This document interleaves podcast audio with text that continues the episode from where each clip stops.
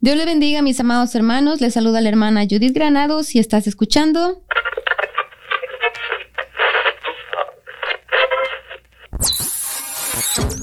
Radio Restauración. Radio Restauración ha sido producido por la Iglesia Restauración, ubicada en 5720 de la Taylor Avenue en Mount Pleasant, Wisconsin, USA. Pastores Almícar y Mayra Cardona. Director técnico Elvin Pizarro.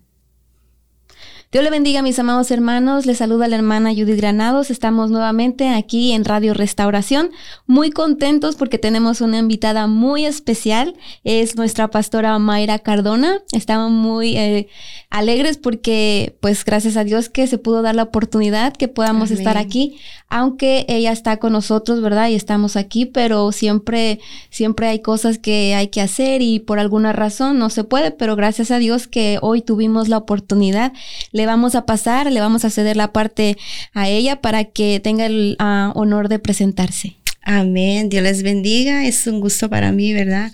Estar aquí con ustedes en Radio Restauración. Como dijo hermana Judith, ¿verdad? Mi nombre es Mayra Cardona.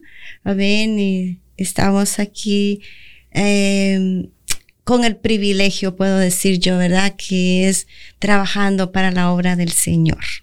Amén, amén, pastora. Bueno, pues nos gustaría, ¿verdad?, conocer un poquito más de usted. Nos gustaría saber, uh, pues, de su infancia, de su vida familiar, cómo, cómo era su vida, porque quisiéramos, y yo sé que hay muchas uh, radioescuchas, ¿verdad? Que tal vez que están escuchando y ellos también quisieran saber, porque sabemos que la hemos visto en portal de la oración, ¿verdad? Pero siempre están ahí para orar por las oraciones, por las peticiones, para saludar, ¿verdad?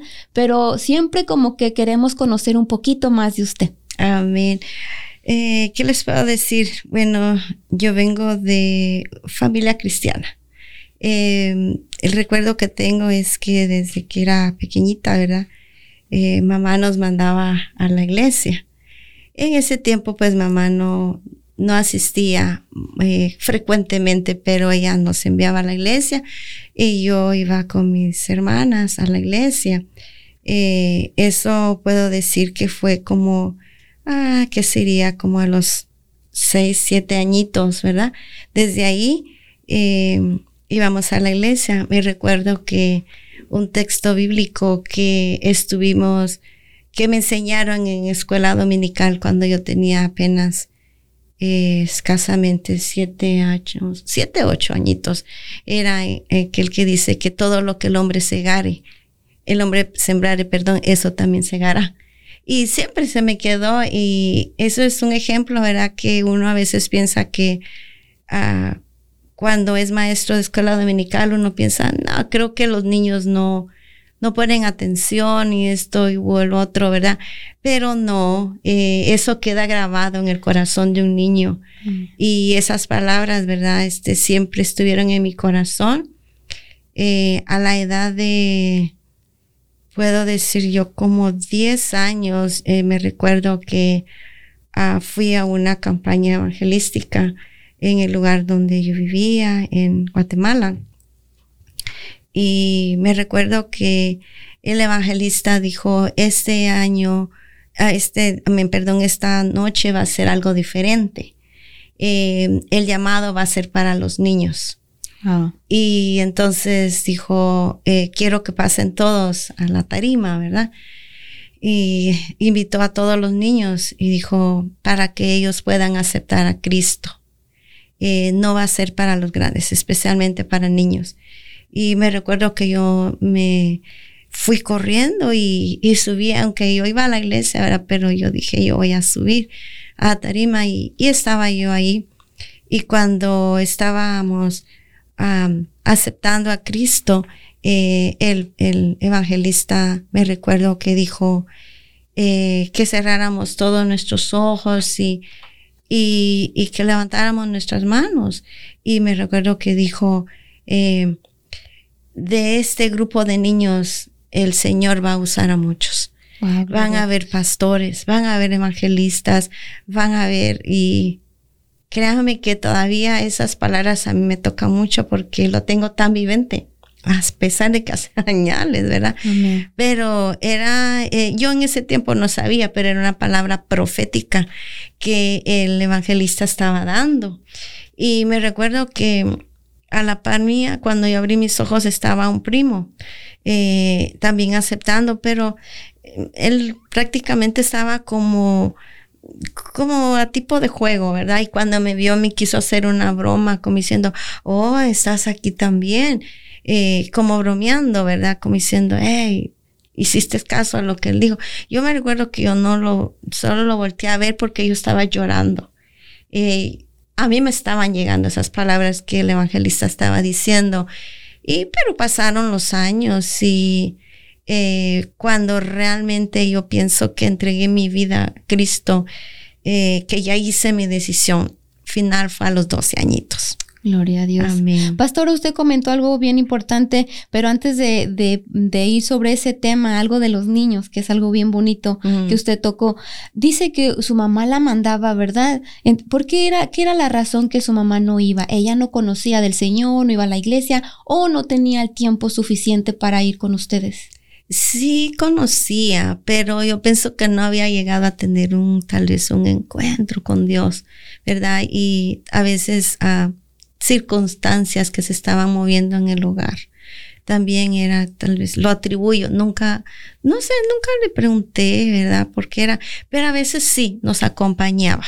Era a veces que no podía, pero sí tengo memorias de que eh, en esa escuela dominical que les cuento que eh, me llevaba, ella sí, sí estaba conmigo, eh, donde me enseñaron ese versículo eh, sí, sí me acompaña, pero a veces cuando ella no podía, delegaba a mis hermanas. Mire, qué punto tan importante usted acaba de, de, dar, ¿verdad? Y qué bonito que a pesar de que su mamá no tenía el tiempo, no podía, ella los mandaba. Y tal mm. vez inconscientemente o tal vez porque el Señor le ponía en su corazón que ustedes fueran, ¿verdad? Aún siendo niños. Y qué bonito porque ah, como personas adultas tenemos que tomar en cuenta a los niños. A veces pensamos, oh, él no sabe, él no entiende, él todavía no. Pero ese es un punto muy bueno, como la palabra nos dice, ¿verdad? Instruye al niño en su camino y cuando fuere viejo no se apartará de él. Usted nos comenta que estando usted en la clase, en la escuela, dominical, ¿verdad? ¿Cómo usted se recuerda de ese versículo? ¿Cómo nosotros, ¿verdad? Como adultos, como maestros de clase de dominical, tenemos que ponerle mucho empeño, trabajar en esos niños, aún aunque son pequeñitos, no dejar de pensar que, ah, son niños, o oh, no me voy a preparar como quiera, es un niño. No, preparémonos porque desde ahí comienza a entrar la palabra del Señor en sus mentes, en su corazón, porque Dios es grande y la palabra comienza a trabajar en ellos. Amén. Eso fue un punto muy bueno, pastora, porque ah, así nos podemos dar cuenta que tenemos que tomar muy en cuenta a los niños. Sí, nosotros siempre le decimos a los maestros, eh, ustedes vean que están instruyendo profetas, están instruyendo pastores, están instruyendo eh, maestros. Eso es lo que tiene, la visión que tiene que tener un maestro de escuela dominical, ¿verdad? No solo llegar a un compromiso y decir, ok, di la clase, no, porque esa es la visión que tiene que tener un maestro, que está instruyendo a, futuros líderes. Amén. Y, y, tal vez, ¿verdad? Mi maestra, no sé, quizás nunca me vio así, pero este, era, era tan bonito porque yo a mí me encantaba ir. A mí me encantaba, sí, ir a la iglesia. Amén, pastora. Y, y, como usted dice, tal vez la maestra en ese momento no la veía, ¿verdad? Como, como que usted iba a servir al Señor, mm, ¿verdad? Tal vez que no. Pero mire cómo, cómo es la situación, que, que, nuestro Dios es tan poderoso, es tan bueno. Eso me recuerda como cuando fueron a ungir a David. Mm. Recuerda que, que el, el profeta, ¿verdad? Eh, pensaba que era los hermanos, pero no David. ¿Por qué? Porque David era un niño, ¿verdad? pero ¿cómo fue Dios, verdad? Que le dijo, no, porque tú ves lo de afuera y yo veo lo de adentro. Y así uno como maestro, como ah, trabajador, ¿verdad? Servidor para el Señor, debe de ver a esos niños, como usted lo dijo, como usted lo mencionó. Amén, como profetas, predicadores, salmistas, como, ah, como servidores del Señor, no nada más como un niño que vino a la escuela y ahorita porque está sus papás en el servicio y nosotros tenemos que hacernos cargo, cargo de ellos. Es una responsabilidad y para el Señor. Amén. Qué bonito, qué bonito, pastora, qué bonito que estamos hablando sobre ese tema de los niños, ¿verdad? Porque es muy importante para que si el que no lo había pensado de esa manera, ¿verdad? Siendo maestro o instructor o padre de familia, ahora lo comience a ver de esa manera, que ahora está trabajando para que sus hijos cuando crezcan puedan ser ah, servidores del Señor, ¿verdad? Amén. También nos decía usted, ¿verdad? Que usted es de Guatemala. Así es. Ah, eh, sí, sí, coméntenos. Sí, allí este, yo nací en Guatemala. Eh, emigré aquí a Estados Unidos a la edad de 16 años. Pero mis padres, ellos se vinieron mucho tiempo antes que yo y yo me quedé a cargo de, de mi abuelita y como viviendo con una hermana, porque ya casi todos se habían venido para acá. Y ahí es donde les cuento que a los 12 añitos fue cuando yo conocí al Señor, eh, a raíz que ah, yo tenía una enfermedad y este era bien duro. Yo iba a la iglesia, sí, iba antes de aceptar a Cristo, a mis dos, antes de mis dos añitos, eh, yo iba a la iglesia, pero yo siento que donde yo hice realmente mi decisión fue a los dos añitos. Eh, me dio esa enfermedad y yo siento que ahí yo me apoyé mucho en el Señor, mucho, mucho. Eh, como les cuento, mi mamá y papá ya estaban acá, pero este era un tiempo tan bonito porque yo siento que había como una gran responsabilidad en mi vida de servir al Señor. Desde que era niño era muy responsable. Y este, no, mi abuelita, ella iba a otra iglesia. Solo mi hermana y yo íbamos a esa iglesia. Pero eh, de, yo, por ejemplo, decía, oh, hay servicio. Y en los que viven en nuestros países, eh, latinoamericanos saben de que no es como acá que solo hay dos cultos a la semana. No, ahí hay lunes, martes, miércoles, toda la semana casi, ¿verdad? Hay servicios. Y eh, me recuerdo de que yo me arreglaba, yo me iba solita a la iglesia. Eh, ahí es, es, bien como seguro, ¿verdad? yo me iba a la iglesia solita.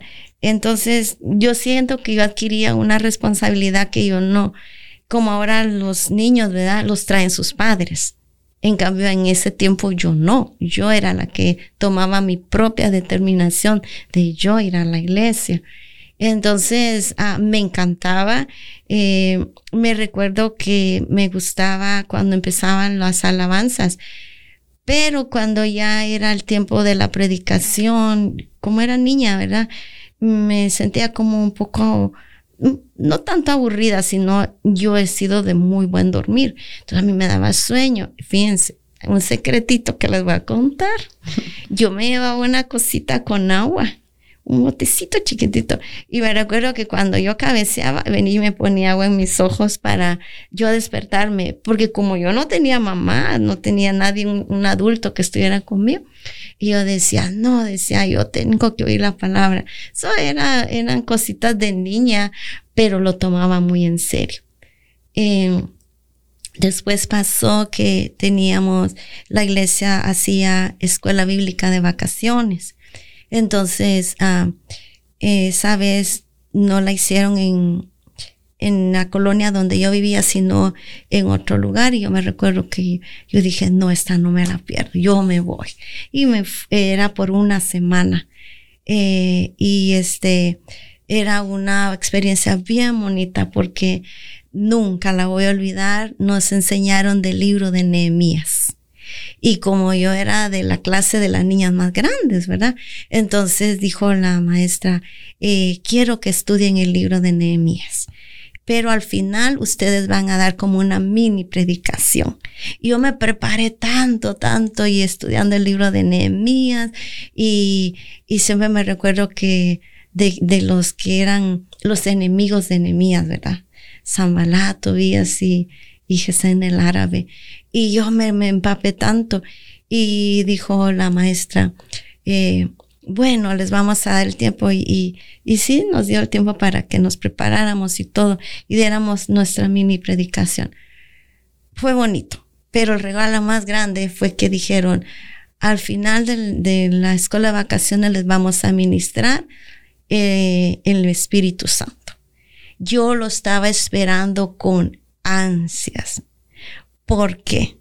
Porque desde que yo empecé a ir a la iglesia antes de los 12 añitos que les cuento, yo deseaba con todo mi corazón ser llena del poder de Dios y hablar en lenguas.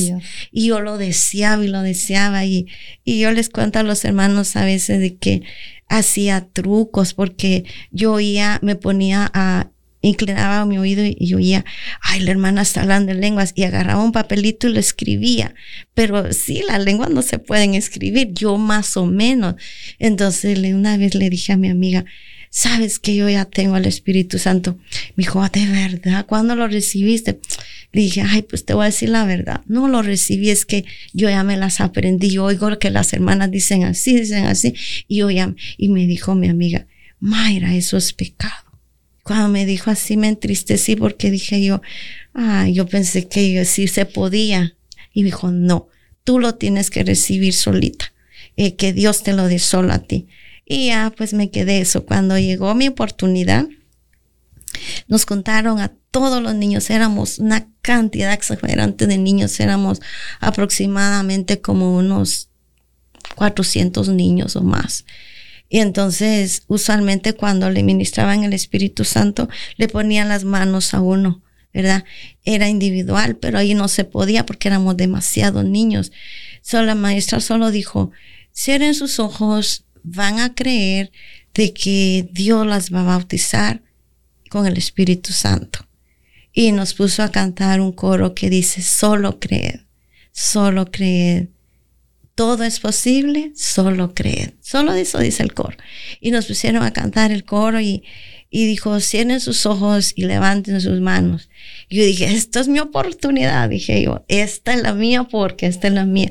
Y nos pusieron así y miren hermanos, era una cosa que yo les digo que yo oigo que las mamás dicen, ¿verdad?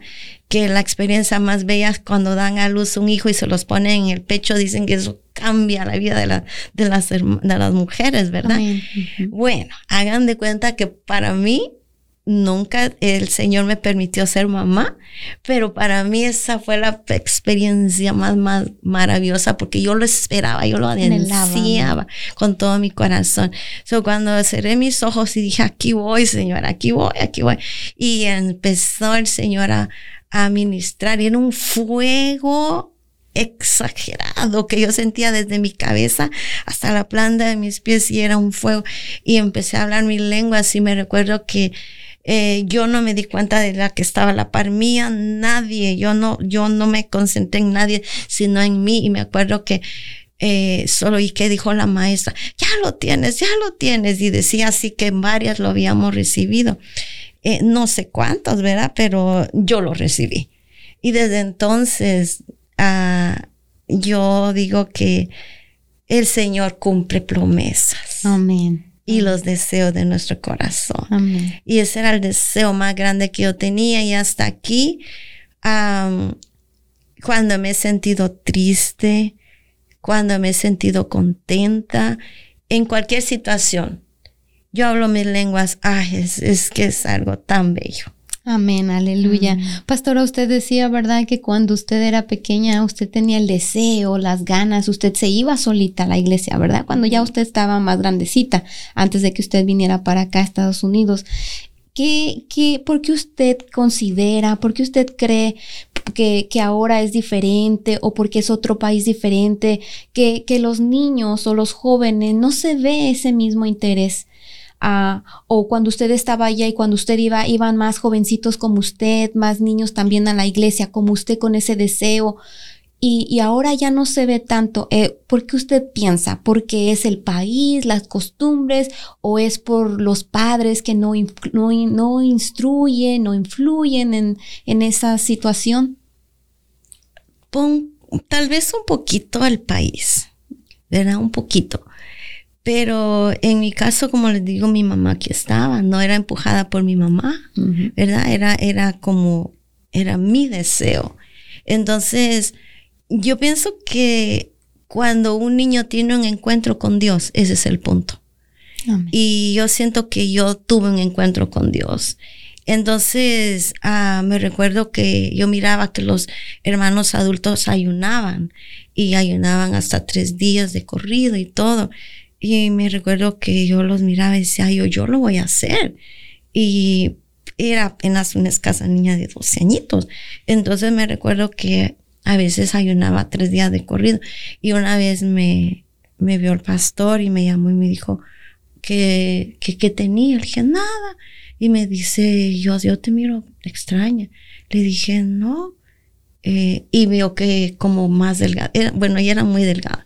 Entonces me dijo, ¿estás bien de salud? Le dije, sí. Se dio cuenta de que ya llevaba ya tres días de ayuno y me mandaron a comer. Dijeron que para una niña era demasiado. So, ay, hasta en eso yo era bien que yo quería hacer lo que los adultos hacían. Amén. Pero era como un deseo. Entonces yo digo que un niño puede ser tocado por Dios. Oh, definitivamente. ¿Verdad? Entonces ah, yo no veo por qué eh, yo soy pro niños. a mí me encantan los niños. No sé, tal vez más adelante toquemos otro día, pero la iglesia restauración empezó con niños. Entonces, eh, yo miro niños y yo soy feliz.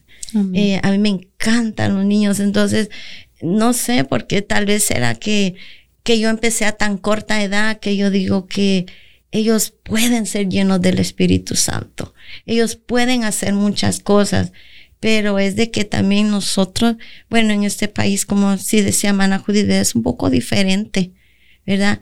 Eh, pero yo digo que una iglesia viva es una iglesia que tiene niños y jóvenes activos. Amén, amén. Y yo creo que también sí, ah, yo creo que uno como padre debe de influir, no de la manera de obligarlos, ¿verdad? Yo pienso que uno debe buscar la manera, como dice la palabra, instruirlo porque tenemos que hablarles, hablarles con nuestras ah, acciones, no necesariamente con palabras, ¿verdad? Porque definitivamente que los niños hacen lo que ven no lo que escuchan, ¿verdad? Entonces yo creo que sí tiene también que ver mucho que uno como padre debe de influenciar, debe de hablar la palabra, debe de, debe de demostrar la fe para que el niño vaya como captando eso y le vaya tomando interés, ¿verdad? Usted dice que su mamá pues eh, ella conocía del Señor, usted veía a su abuelita, entonces ahí usted comenzó a tener ese, ese deseo, ¿verdad? Y también Dios que le puso el deseo en su corazón, ¿verdad? La palabra nos dice que Dios pone el querer y el hacer en nosotros. También usted decía, ¿verdad? Que el deseo de usted era el hablar en lenguas. ¿verdad? Y cómo usted estaba escribiendo y todo eso. Y, a pesar de que su amiga le dijo, bueno, es, eso está mal, pero como Dios vio su corazón de usted, el deseo de usted, y le cumplió su deseo, ¿verdad? Ah, me gustaría, pastora, que usted diera un consejo a, los padres, ¿verdad? De, cómo ellos, eh, pues, deben de, de influenciar en los hijos, ¿verdad? Para que ellos los niños son como un paquetito que, que llega, como una, es como una pelotita que uno la molda. ¿Verdad? Es una pelotita que no tiene figura, es como un pedacito de plastilina que Dios pone en nuestras manos, ¿verdad? Y uno le va dando la forma. Entonces, ellos dependen mucho, mucho de, de uno como adulto, como maestro, como eh, los hermanos que lo rodean, principalmente los padres, ¿verdad? Un consejo para ellos y también, pastora, cuando del consejo a los padres, un consejo para los niños, como usted de pequeña tenía ese deseo, porque estoy segura que probablemente habrá niños también que nos van a estar escuchando escuchando para que ellos sepan, para que no se desanimen o piensen, eso es para adultos. ¿Verdad? Que usted como, como niña, siendo niña, tuvo esa experiencia tan bonita.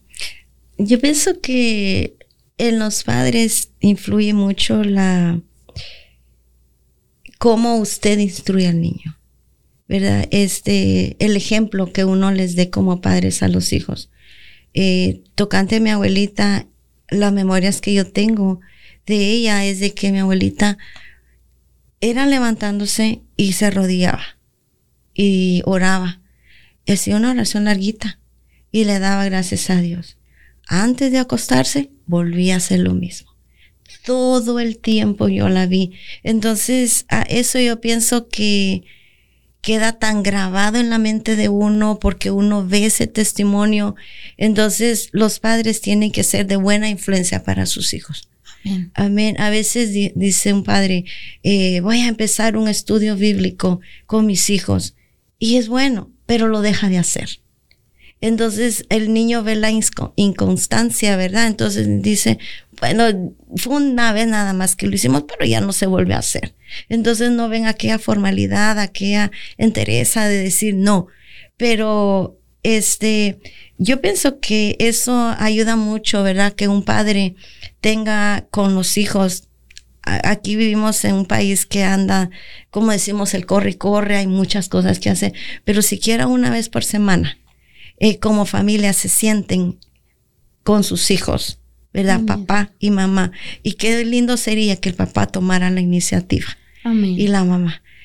Después y se sienten con los hijos y tener un estudio bíblico no tiene que ser largo, no tiene que ser 10, 15 minutos, con 5 minutos que usted se siente con sus hijos y usted diga, vamos a abrir la palabra del Señor, vamos a orar 5 minutos, hijos, y le vamos a dar gracias a Dios.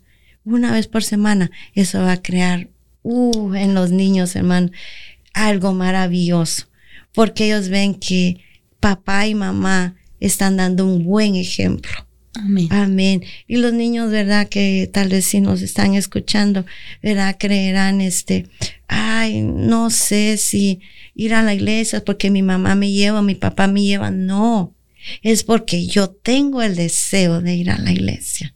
Amén. Y este, para los niños dice, como dice la, la palabra, ¿verdad? Dejad a los niños venir a mí, porque de los tales es el reino de los cielos. Aquí lo tenía el versículo exactamente. ¿Verdad? Entonces, este, es, es, bien bonito, ¿verdad? Porque eh, es la edad de que uno, yo siempre le decía a mis jóvenes, eh, a la edad de ustedes uno tiene todo el tiempo para Dios. Cuando uno ya está casado, divide el tiempo que en esto, que en el otro, el otro y aquí y allá. Pero ustedes no le, ustedes tienen todo el tiempo para Dios, para amar a Dios. Entonces, de la misma manera, eh, por ejemplo, yo digo, yo lo disfruté a, mi Señor, a mi Dios, de niña. Lo disfruté de adolescente. Eh, después de jovencita. A media edad. Ahorita ya más viejita. ¿Verdad? Lo estoy disfrutando. Y le digo al Señor, y cuando ya sea bien ancianita, también lo quiero disfrutar. Amén. Porque cada etapa que he vivido la he disfrutado diferente. Cada etapa ha sido diferente, ¿verdad? Ha sido diferente, pero la he disfrutado. Y, y, este, y la etapa que estoy ahorita, ¿verdad? Es una etapa ya, podría decir yo, un poquito ya de madurez, ¿verdad? Pero la estoy disfrutando.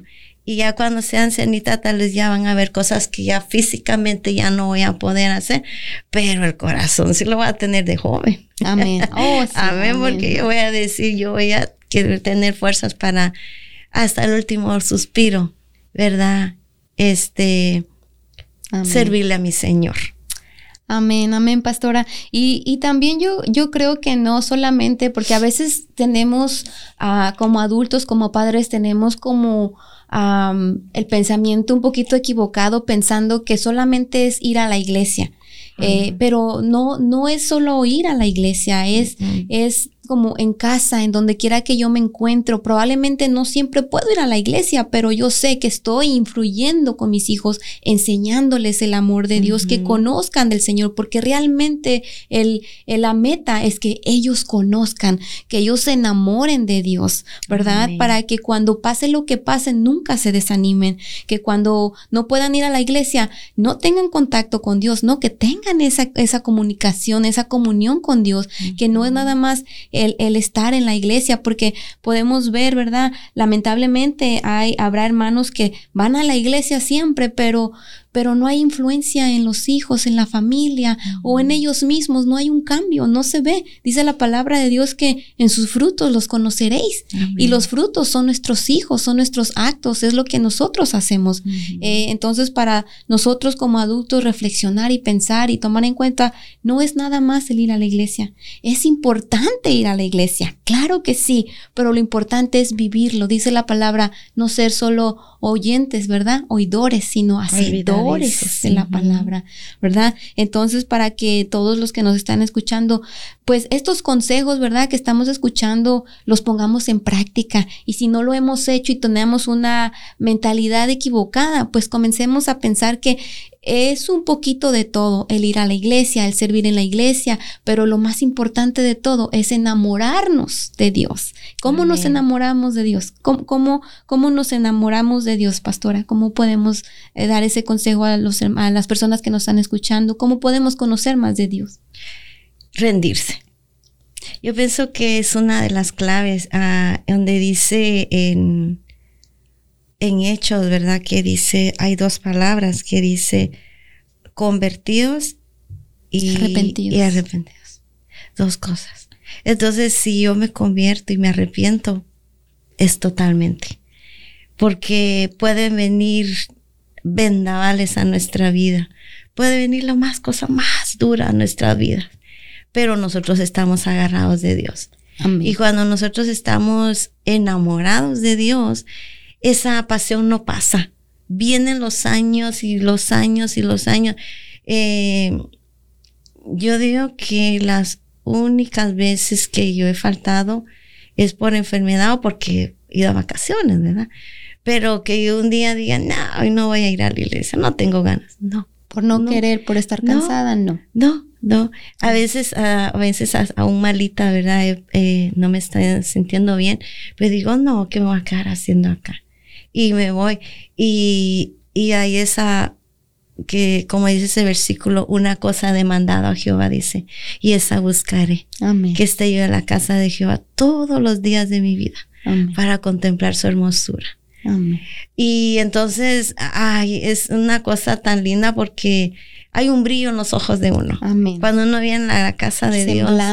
Así es, es algo rico porque uno se deleita ¿verdad? Em, hay varias cosas en que nosotros le servimos al Señor, eh, como les digo, a través de los años, ¿verdad? En una cosa, en otra, pero todo lo que hacemos lo tenemos que hacer bien para el Señor. Amén. Amén. Aquí dice la palabra, porque mejor es un día en tus atrios que mil fuera de ellos, ¿verdad? Escogería antes estar a la puerta de la casa de mi Dios que hacer que habitar en las moradas de, maldad. Amén, amén. Entonces, ah, pues sí, el, leer la palabra es la manera como vamos a conocer del Señor, ¿verdad? Como dice usted, rindiéndonos, eh, siendo eh, humildes, humillándonos delante de Dios, ¿verdad?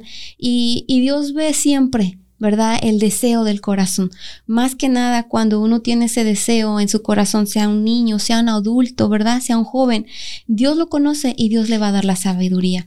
¿Cómo? A través de la palabra, ¿verdad? Porque la palabra es todo, es como la biografía, ¿verdad? Donde conocemos a esta persona, a este ser todopoderoso, ¿verdad? El que nos ayuda con, con, con, todas las historias que hay dentro de la palabra, con, y son reales, no son historias, sino son cuentos, ¿verdad? Sino que es la, la vida real. Y, y es como Dios nos habla también a nosotros, ¿verdad? Como cuando nosotros pasamos por un problema, como usted decía, vendrá lo que vendrá, vendrán vientos, como dice la palabra, que habían dos hombres, ¿verdad? Y uno construyó su casa en la arena y otro en la roca, ¿verdad? Vino el viento, el de la arena lo destruyó, pero el de la roca siguió ahí firme. Así es como debemos de ser. y, y, si, por ejemplo, hubiera alguien que, que tiene ese deseo, que, que hay que leer la palabra, hay que leer la palabra, hay que ir a la iglesia, porque es como un complemento que lo va ayudando y Dios le va dando la sabiduría, ¿verdad? Para enamorarse. Amén. Porque cuando uno se enamora, tiene que conocer a la persona porque cómo se va a enamorar, no es solamente viéndolo o, yendo a la iglesia y es ver, verlo, no, sino saber, conocer de esa persona, porque es una persona que no vemos, pero lo podemos sentir a través de su palabra, ¿verdad? Entonces, ah, qué bonito, pastora. Y, y cuando usted llega aquí a los Estados Unidos a los 16 años, ¿se viene usted solita? ¿Se viene con alguien? Mi mamá, con, mi mamá fue por mí. Su mamá. Ajá, sí. Ella fue por mí, este, tenía 16 añitos y también igual, viniendo aquí a Estados Unidos, eh, nos empezamos, yo fui a la iglesia donde mi mamá ya iba. Ajá. Ella ya estaba congregándose. Sí, sí. ¿Y a qué parte llegan? California. A California. Ajá. Llegamos a California. Eh, ahí estuvimos, llegamos en el año 79, recuerdo. Y vivimos, bueno, después ya me casa, me nos casamos con mi esposo en el 91, ¿verdad? Ya en la iglesia, porque ya, ya íbamos a otra iglesia. Eh, en el 99 eh, nos venimos ya aquí a Wisconsin. Ajá. ¿Y qué fue lo que los movió a, a moverse a Wisconsin? Porque el del clima, ya ve, el clima en California es Nada que ver. todo nada. diferente. Sí, sí. Eh, eh, puedo decir de que, bueno, eh, movernos, movernos fue porque mi esposo tenía el deseo de, que se abriera una obra aquí en Wisconsin. Pero yo, aunque yo ya estaba trabajando en la iglesia de donde salimos en California con Pastor Elizabeth, eh, nosotros en ese tiempo trabajábamos como copastores con mi esposo. Entonces él me dijo que él tenía el deseo de venirse a, a Wisconsin a pastorear, abrir una iglesia, no a pastorear, abrir una iglesia. Y para mí eh, fue un no rotundo. Eh, dije no, porque yo estaba muy, muy pecada en mi familia. Entonces ah, le dije que no, que, que mejor lo pensáramos, pero para mí no. Pero le dije también, déjame orar. Y yo voy a, a que el Señor eh, me ayude y, Decida. y me confirme.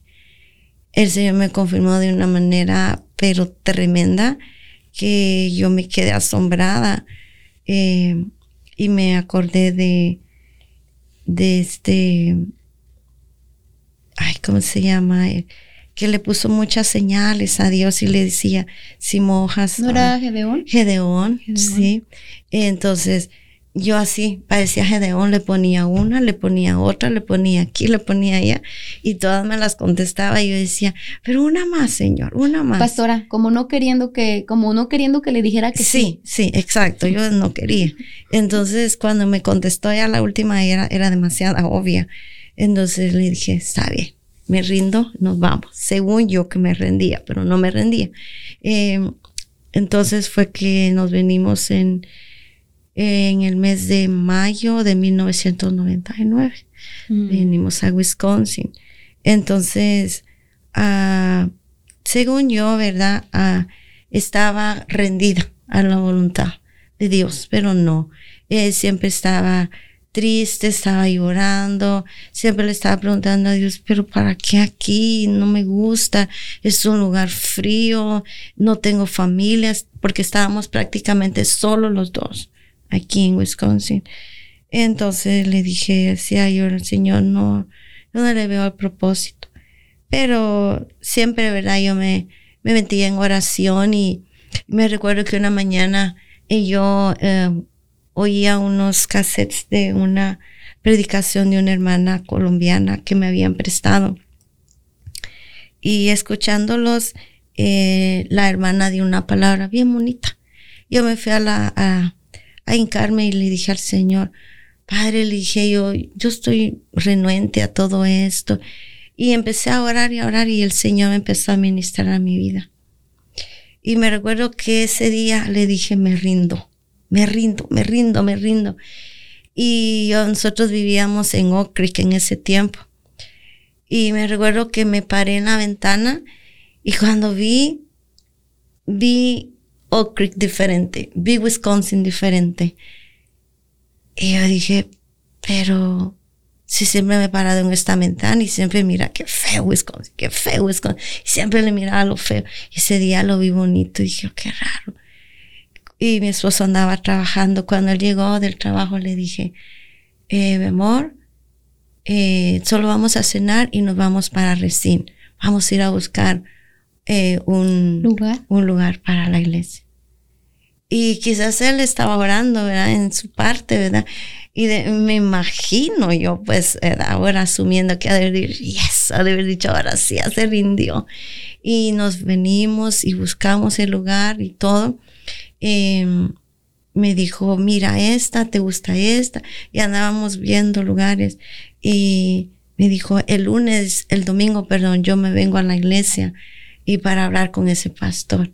Y sí, eh, fue, habló con el pastor, ah, Pastor Ramsey se llamaba el hermano que está ahí en la, en la Dicoven y, y How. Y fue y le dijo al pastor que sí, que, que le daba la oportunidad. Y así fue como empezó la iglesia. Eh, dijo el pastor, eh, ¿cuántos son de congregación? Dijo, lo primero que preguntó. Y "Oh, solo yo y mi esposa. Ah, ¿cómo así? Dijo, sí, solo los dos. Dijo el pastor, no, no les voy a cobrar. Les voy a dar los primeros tres meses gratis, dijo así. Y, pero nosotros desde que venimos aquí a Wisconsin hacíamos culto familiar con el pastor y todos los días tenían, no, creo que dos veces a la semana, no me recuerdo ya, pero teníamos nuestro culto. Entonces recogíamos ofrenda entre los dos. Recogíamos la ofrenda y también él daba sus diezmos. Entonces fuimos a abrir una cuenta bancaria. Y ahí fuimos abriendo la cuenta bancaria y, y para la iglesia. Entonces él diezmaba y, y, y los diezmos y las ofrendas ahí se iban. So, cuando el pastor dijo gratis, dijimos nosotros, no, nosotros tenemos un fondito Fondo. ahí. Entonces, ah, pero dijo el pastor, no, no, no, eh, no, no quiero que me paguen. Pero no, solo un mes no pagamos. Ya después dijimos nosotros, no, nosotros queremos más bendición. Y entonces nos cobraba 100 dólares al mes. Y era tan poquito que dijimos, no, nosotros pagamos. Y em- así empezamos, solo los dos. Eh, hacíamos el culto de la misma manera. Cantábamos, él, mi esposo tocaba el keyboard y los dos hacíamos la alabanza hasta de media hora. Después la predicación, recogíamos ofrenda de la misma manera y ya, terminaba. Y así, así fue transcurriendo hasta que eh, vino, vino un grupo de California a hacer una, ah, una explosión evangelística con niños. El ministerio se llamaba Castillo del Rey. Entonces, ah, hicimos este, una, como campaña evangelística, ¿verdad? De niños. Llegaron muchísimos niños, llegaron como unos 80, 90 niños. Y entonces, pero eh, había muchos de habla inglesa, otros en español. Pero pues ah, cuando terminó todo, los nenes que hablaban inglés, no, era, llegaron como dos veces. Y en cambio los de hispanitos, ellos se quedaron, se quedaron eh, cuatro, nueve niños, se quedaron, sí. Entonces allá se invirtieron los papeles. Ahora yo tenía niños, entonces eh, ya cantábamos igual, recogíamos ofrenda, pero entonces yo me llevaba a los niños a darle clase dominical. Entonces el pastor me perdió a mí. Entonces él se quedaba Solo. Y ya este, leyendo la Biblia nomás se quedaba ahí. Ya yo me iba, iba llevaba a los nenes a darles clase. Entonces, de le, bromeando le decía yo, entonces fíjate que yo creo que yo soy la pastora porque yo tengo miembros, yo tengo ovejas y tú no tienes. Pero no, eh, mientras tanto salíamos a evangelizar y evangelizar, eh, pero no, nunca llegó nadie. Era, era, era tremendo, ¿no? La gente no, no, no quería. Entonces a mi esposo su, yo siempre le digo, y le recuerdo que él usó un truco, y le dijo a los nenes, si ustedes me traen a sus padres, le dijo a los niños, porque eran, los, nue- los nueve niños eran ah, cinco de una familia y cuatro de otra, eso eran dos familias. Dijo, si ustedes me traen a sus padres, yo les voy a dar un regalo. Dije, mi amor, eso es chantaje. Dijo, no importa, pero vamos a hacer. Y sí, fuimos a comprar regalos para, para los nenes y llevaron a sus padres. Wow. Así fue como llegaron ya tres adultos, porque ya solo llegaron la mamá de uno de los niños y papá y mamá de los otros. So ya el pastor ya tenía tres a quien predicar y yo ya me llevaba siempre a los nenes. Así empezó. Eh, ¿Vinieron desánimo? Sí, muchas veces. Ah, pero fíjense que pasaba algo bien, bien bonito, puedo decir yo, que cuando yo me sentía desanimada, el pastor estaba fuerte. Me decía, no, no, no, no, no, sigámosle. Eh, no, vas a ver que algo va a pasar. Cuando él estaba desanimado, yo estaba fuerte. Y me decía, yo pienso que ya, no le decía yo, no, sigámosle, mira que esto y el otro y así. Entonces nos complementábamos. Eh, así seguimos, seguimos hasta que el Señor empezó a abrir puertas y empezó a llegar más personas y más personas. Eh, ¿Que ha sido duro el ministerio? Sí. Eh, no es fácil, pero eh, al ver uno, aunque sea una vida que es transformada, ya se da uno por servido. Suficiente. Amén. Ya uno se da por servido y uno dice eh, que no es por uno, porque no, no, de plano que no. Pero si uno se siente contento, ¿verdad? De que a veces hay, es trabajo, por decir así, es esfuerzo, pero vale la pena. Amén. Y algo que yo les puedo decir a las esposas de los pastores, no es porque ustedes digan, oh, brilla, o oh, es ella, o es el otro. No. Uno puede estar bien atrás, como dicen backstage. Uno puede estar donde ni siquiera nadie lo mira. Detrás del escenario. Ujú, puede estar atrás del escenario uno. Pero si hay una, una mujer que está orando, está apoyando a su esposo, eso ayuda mucho. La ayuda idónea. ¿no? ¿Verdad? Entonces, siento yo que en eso, ¿verdad? Eh, es importante porque no es el, el que la gente lo vea a uno, sino es de el servirle al Señor. Amén. Y algo que yo siempre le digo a las, a los líderes, lo que se hace, se hace bien hecho. Para lo el se Señor. hace, lo para el Señor es lo mejor. Eh, y, y hemos visto cómo Dios ha prosperado espiritualmente, pero también materialmente. Me recuerdo que, se recuerdan, les dije que esa cuenta bancaria que teníamos cuando la iglesita se abrió, eh, fuimos a comprar las primeras ah, bocinas y los stands, micrófonos a, a pago cash. Nosotros Wow. decíamos, ay, ahí, ahí hay un fondo. Y, y este, hemos visto la mano de Dios. Hemos visto la mano de Dios, que Dios ha prosperado, ¿verdad? Y Dios ha sido maravilloso. Pero eso es tocante a, a financiar. Pero lo más importante es lo espiritual. Amén. Amén. Definitivamente, ¿verdad? Porque podemos ver el mundo como es prosperado materialmente, pero no tiene nada espiritual, Mm. ¿verdad? Dice la palabra de Dios que de labios me honras, pero tu corazón está lejos, ¿verdad? Eso es triste. Sí. Eso es triste, mas sin embargo, cuando uno viene a conocer del Señor, reconoce que con o sin Dios está con nosotros y sentimos esa paz. Porque el tener a Dios en nuestras vidas y conocer del Señor no es que nada te va a pasar, no es que vas a tener mucho dinero, no, es que siempre va a estar contigo en las buenas y que Él siempre te va a dar la victoria, que siempre vas a tener paz en la tribulación, ¿verdad? Y usted mencionaba algo, pastora, decía, ¿verdad? Que eh, su mente de ustedes cuando se movieron para acá era abrir una, abrir una iglesia, ¿verdad? No, no pastorear, pero abrir una iglesia, ¿verdad? ¿Cómo, eh, cómo, cómo nos puede explicar un poquito ahí cómo, cómo es eso? ¿Cómo abrir la iglesia y entonces poner a alguien ahí a cargo? ¿O cómo era la mente? ¿Solamente abrir la iglesia? Porque digamos, cuando dice voy a ir a pastorear es porque ya hay algo fundado, ya algo Oh, establecido, ¿verdad? Pero nosotros no teníamos nada. Era apenas empezar, todo. Ajá. Entonces era de eh, empezar de Cero. De cero. Ajá. Y especialmente, eh, Ajá. como usted dice que no tenían a nadie aquí en Wisconsin. A nadie. Entonces, pero ¿qué fue lo que los movió aquí a Wisconsin? Porque a veces uno dice, bueno, es que ya conocí, me gustó y regreso, o es que tengo un amigo, tengo un... Pero ustedes no tenían a nadie. Sí, es que lo que pasó que teníamos una amiga acá. Entonces, en una ocasión venimos a pasear aquí a Wisconsin. A mi esposo le gustó. Y entonces a mí no, a mí no me gustó. ¿Vinieron en invierno o vinieron en verano? Invierno. Venimos en invierno. Entonces, ah, ahí fue donde pasó esto. Y se recuerdan de la última prueba que les conté yo que puse muchas, ¿verdad? Como GDO.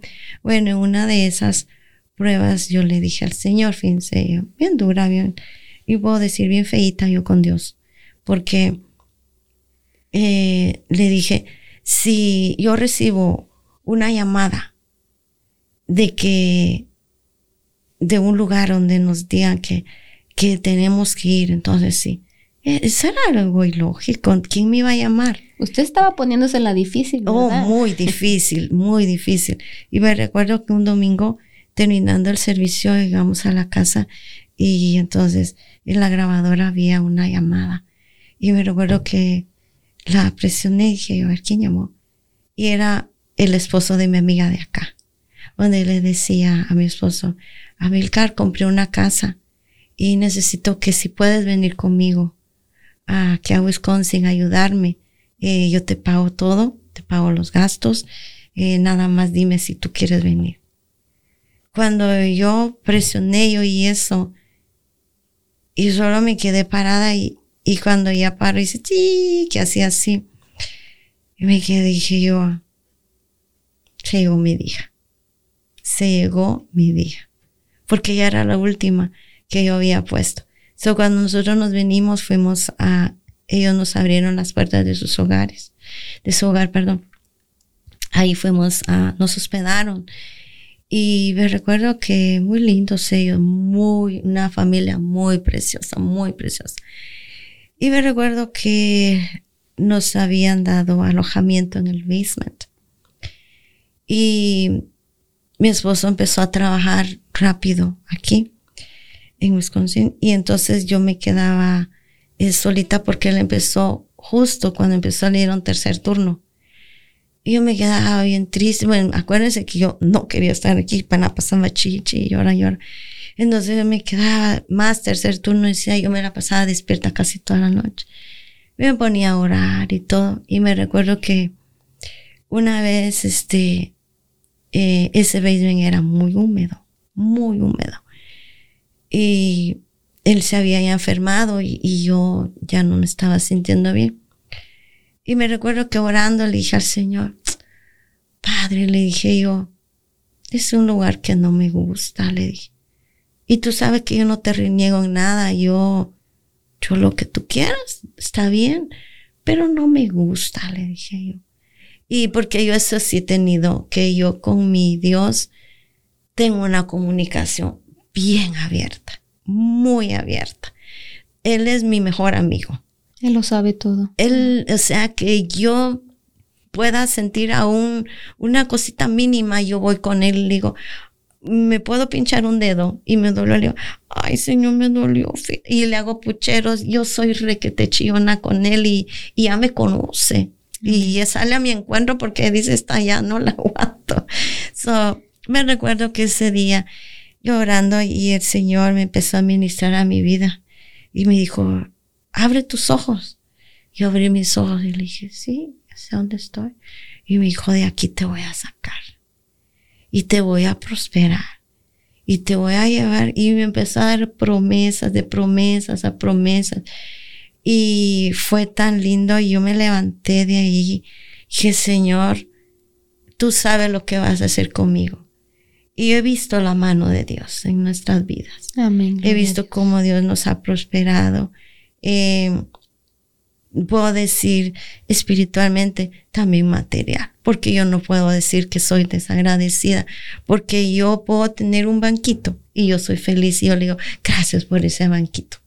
Puedo tener una silla bien hermosa yo le puedo decir gracias por esa silla hermosa, porque puede ser lo más humilde o lo más grande, yo soy totalmente agradecida con él. Así que así fue como nos llevó ahí ese hogar. A su tiempo salimos y fue cuando ya era que les digo que vivíamos en Oak Creek, que yo ya empecé a ver, ¿verdad? Bonito. Bonito, porque yo ya empecé a amar a Wisconsin. Y ahora, digamos, por ejemplo, sí, hay días que uno renega, ay, el weather y toda la, temperatura no es bonita, pero sí me gusta. Eh, lo que más me gusta es de que lo que estoy haciendo. Y si a su tiempo Dios dice, hasta aquí, yo también voy a estar contenta. Amén, amén, pastora. Y bueno, nos gustaría también que usted nos hablara un poquito de lo que a usted como ya siendo pastora, cómo considera ese tema, ese punto de ser pastora, porque sabemos que hay personas que están de acuerdo, otras están de desacuerdo. Para usted, ¿cómo es ese tema de que las mujeres pueden ser pastoras, pastorear, pueden pastorear o, o no? Por experiencia, digamos, mi pastora en California es mujer y es una mujer hecha y derecha. Eh, una mujer que le sirve a Dios con todo su corazón, sin barreras. Eh, yo pienso que no hay ningún eh, impedimento. impedimento, un estereotipo que diga, no, no, así va a ser, ¿verdad? Cuando realmente uno se pone en las, en las manos de Dios, no hay, no hay sexo. Lo único que Dios quiere es la voluntad de uno. ¿Verdad? Nosotros como eh, comentábamos, ¿verdad? Una Débora, una mujer, ¿verdad? Que, que se puso a la brecha y dijo, vamos porque vamos y se ganó esa pelea, ¿verdad? Este, vemos, este, muchas mujeres en la Biblia que, que valerosas, ¿verdad? Eh, yo estudiaba en, en Éxodo que nosotros siempre hablamos de y sabemos de la vida de Moisés que es un hombre excepcional, un hombre tremendo de la Biblia, ¿verdad? Pero nunca hablamos de las dos parteras que libraron a Moisés de que fuera, este, que no naciera. De la muerte. De la muerte. De esas dos parteras nunca se habla casi y la Biblia da los nombres de ellas, ¿verdad? Y usualmente nosotros omitimos eso y no nos damos cuenta que mujeres tan valerosas se dejaron usar por Dios, porque si no hubiera sido por ellas, Moisés hubiera muerto. ¿Verdad? Y así hay muchas, muchas, ¿verdad?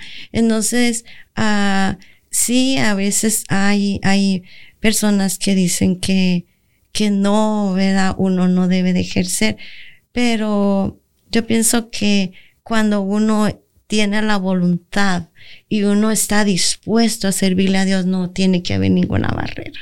Amén.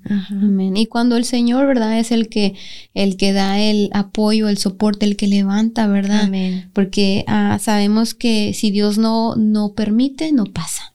¿Verdad? Y sobre todo, como dice usted, cuando la persona tiene ese deseo, cuando la persona eh, se esfuerza y trabaja, no solo por el ser pastora o no solo por tener un título, porque sabemos que eh, realmente somos un cuerpo de Cristo, ¿verdad? El, el, ser pastor, pastora, maestro, profeta, es parte del cuerpo de Cristo. Realmente es un trabajo que todos juntos, unidos, debemos de, de, hacer, desde el que barre la, la, iglesia hasta el que predica, ¿verdad? Porque es un conjunto, es un trabajo. Dice la palabra que no anda un ojo por allá y otro por acá, una mano, un pie, ¿verdad? Somos un, estamos unidos. ¿Verdad? Y, y, también cuando uno es humilde, ¿verdad? Como, como la palabra lo dice y usted en un momento mencionó de que una pastora pues debe ser así, ¿verdad? No, no debe decir porque soy la esposa, ¿verdad? Del pastor y porque entonces, ¿verdad? Pues la palabra nos dice, ¿verdad? Y cualquiera que se enaltece, dice, será humillado y cualquiera que se humille será enaltecido. Vemos, vemos, pastora, porque yo lo he, podido también ver en el, en el tiempo que yo he conocido del Señor, ¿verdad? Que hay personas que quisieran estar en una posición y no llegan. Y por más que quisieran y, hacen y, y, o imitar a, otras personas porque piensan que es la manera como lo van a hacer, no, lo he visto que es Dios el que lo pone, que el secreto es la humildad, porque ah, no es como el mundo el mundo, las, las personas se esfuerzan, las, personas las personas hacen ciertas cosas para poder estar en ese lugar. y, y, lo logran. ¿Por qué? Porque es el mundo el que los está dirigiendo, pero en las cosas del Señor es tan bonito, ¿verdad? Cuando uno es humilde y como usted decía, aún siendo esposa de pastor, uno debe de conservar porque delante de los ojos de Dios no hay posiciones, solamente es un trabajo que se cumple como, como cuerpo de Cristo. ¿verdad? Eh, entonces, ah, un consejo, pastora, para, para las hermanas que, o los hermanos que Dios les está llamando al pastorado y, piensan no se va a poder, va a ser muy difícil. Eh, un consejo para ellos. Sí, algo que también les quiero tocar es de que ser esposa de pastor, a veces ah, hay esposas de pastores que, que no están involucradas, ¿verdad? Eh, que es, eh, es, respetable, ¿verdad? Todo se respeta, cada quien sabe cómo. Pero yo siempre les digo, le digo a las hermanas, yo no vengo a la iglesia porque yo soy la esposa del pastor y porque tengo que apoyarlo o porque tengo que estar ahí. No, yo vengo a la iglesia porque yo amo a Dios. Amén. Amén. Entonces, eso es aparte, ¿verdad? De, de, la posición de que uno diga, oh, la esposa del pastor, ¿verdad? Porque cuando se hacen las cosas, se hacen primeramente para Dios. Amén. Entonces, eh, fuera de que yo sea la, la, esposa del pastor, no me voy a decir, ok, viene porque tiene que estar acá. No, no. Eh, en como decía usted, con humildad, eh, para la honra de Dios, ¿verdad? Yo siempre lo digo, nada, nada, uno tiene que hacerlo por vanagloria.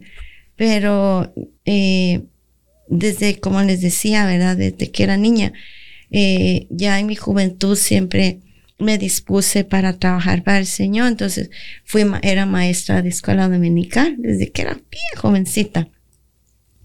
Después trabajaba con jóvenes, eh, cuando estábamos en California con mi esposo, eh, ya estábamos trabajando como copastores, pero también éramos líderes de jóvenes.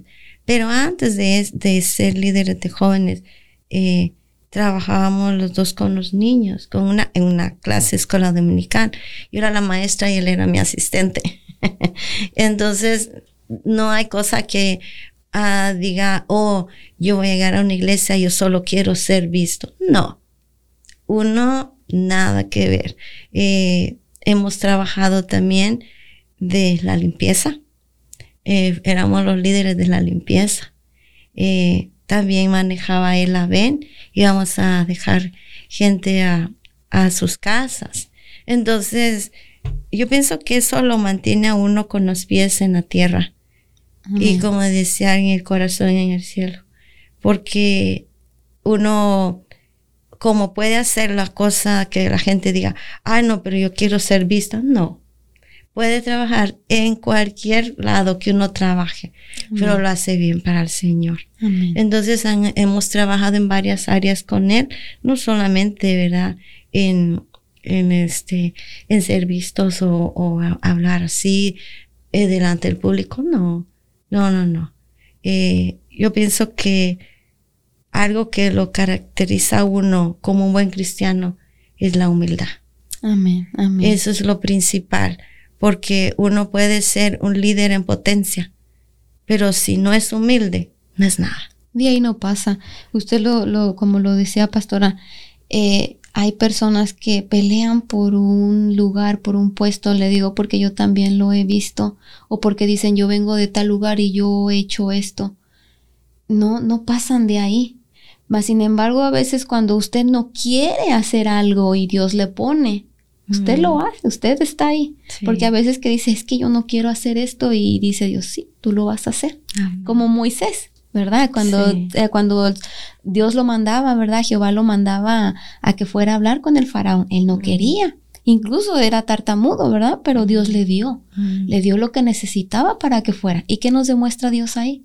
Que no manda al que sabe, sino que Él manda al que Él sabe que, que tiene un corazón humilde y le va a dar lo que necesita, ¿verdad? Entonces, también para los hermanos, ¿verdad? Que, que, piensen, es que yo no puedo, yo ni siquiera he estudiado. Eh, Para Dios no hay barreras. Lo único que debe existir es un corazón humilde, un corazón dispuesto, un corazón que ame verdaderamente a Dios. Porque como usted lo mencionaba, lo que nos debe motivar a, a ir a la iglesia es ese amor a Dios. El, el amor a Dios que nos debe motivar a servir también, porque a veces cuando nos piden hacer algo y no queremos o no, no porque no podamos, porque como le digo, Dios pone y Dios le da lo que necesita. A veces es porque no, porque realmente no queremos, ¿verdad? Amén. Entonces siempre un corazón humilde, un corazón dispuesto, ¿verdad? Eh, un consejo, pastora, para la- los hermanos que nos escuchan, que están en la iglesia, que ahorita no están trabajando, que para que se motiven, para que no sientan, pues yo voy y yo no hago nada, ¿verdad? Sí, yo pienso que cuando ya no hacemos nada es de preocuparnos, porque siempre hay algo que hacer. Amén. Es de preocuparnos porque ya, ya perdimos la motivación, ya perdimos el, el enfoque para dónde vamos. Pero cuando nosotros nos estancamos es porque ya no, no sabemos para, estamos perdidos. pues, Ya la dirección ya, no- ya la perdimos, ¿verdad? Pero siempre hay que buscar y motivarse a hacer algo diferente Amén. y nunca decir yo no puedo. Eh, tenía, nosotros trabajamos en un grupo de evangelismo de Castillo de Rey que vino en ese tiempo. Eh, fuimos líderes con el pastor varios años y teníamos un lema que decía, nosotros no podíamos decir en el grupo no puedo ni no quiero. Eso no podía existir. Entonces cuando no ingresaba a ese grupo, le decíamos, no tiene, no puedes decir no puedo ni no quiero. Y no, y, eh, digamos, a veces nos decían, hoy vas a ser payaso, porque ten- teníamos grupo payasos, títeres, cantos, drama, eran muchas cosas. Entonces ah, le decían, ok, tú vas a ser hoy payaso, tú vas a ser hoy este, tú vas a ser el otro. Y ya decían, amén, amén, amén, amén. Todo era amén. Todo era que nosotros lo teníamos que hacer. Y a veces, eh, am, yo a mí no me gustaba algunas cosas. No, no era porque no me gustaba, no era hábil en eso, sentía yo. Pero él decía, amén. Y ahí aprendía. Y cuando ya me salía, decía yo, ay, no, está tan bonito. Ahora me gustó. Y entonces cuando me brincaban a otra área decía, eh, no, no, sí, sí puedo, sí puedo. Y ya decía yo, sí, pero era la motivación que uno tenía. Entonces, eso es lo mismo en el reino de los cielos. No podemos decir, no puedo y no quiero. Porque siempre hay algo que nos impulsa, ¿verdad? Eh, tuve una experiencia hace dos años y me encontré en algo que yo no podía hacer. Y no podía, y no podía. Y me vi encerrada que yo lo tenía que hacer. No era como decir, lo tiro. No, tenía que hacerlo. Yo no podía. Y yo me recuerdo que ese día yo me, me senté en el escritorio y se me rodaron las lágrimas. Y le dije, Señor, le dije yo, yo no lo puedo hacer. Usted es el Dios de la sabiduría, Padre. Así que deme sabiduría porque yo no lo puedo hacer. Y lo tengo que hacer. Y solo me senté y se me rodaron las lágrimas y yo dije, ok, vamos a intentar otra vez. Me salió. Ahora me senté a llorar, pero no ya de, de- no de frustrada, sino de gozo. Y yo lloraba y lloraba y dije yo, probablemente cualquier genio o cualquiera que no sea genio sabría hacer estas cosas y, y para esa persona era súper fácil, para mí era difícil, pero gracias Señor porque usted me lo enseñó. Amén. Gracias porque usted me dio la sabiduría. Y sabe qué, ya no se me va a olvidar. ¿Ok? Ya no se me va a olvidar. Y, y cuando me tocó hacer algo que yo no tenía que hacer, y, y venía yo de, de ese lugar y le dije, "Ah, mira, ahora estoy haciendo otro trabajo. Mm, me gusta, fíjese. Así que se lo voy a hacer bien. Y le dije, ahora se lo voy a hacer más bonito, padre, ¿ok? Pero es porque no es porque uno sepa, sino porque tiene el deseo. Entonces eso le puedo decir a la gente. No se desmo- desmotive, la palabra bien dicha, ¿verdad? No nos ah, Sintamos siempre esa motivación, sintamos siempre ese enfoque de decir, yo voy a ir, yo lo voy a hacer. No lo puedo hacer, pero yo lo voy a tratar de hacer. Pero el deseo. Amén. Ese es lo que les puedo decir. Y me gozo de haber estado aquí con ustedes. Amén, pastora. También nosotros le, le, agradecemos, ¿verdad? Por su tiempo, por su paciencia y gracias que que pudo estar con nosotros, gracias a Dios. Amén. Así que a todos los que nos están escuchando, ya saben que si usted ahorita no está haciendo nada, no está trabajando para el Señor, no se sienta triste, no se desanime, si se puede, acuérdese que todo lo puede en Cristo, que nos fortalece siempre con un corazón dispuesto, un corazón humilde y enamorándose del Señor todo el tiempo. Amén. Así que nos despedimos, queridos amigos, hermanos, y esto ha sido Radio Restauración. Amén.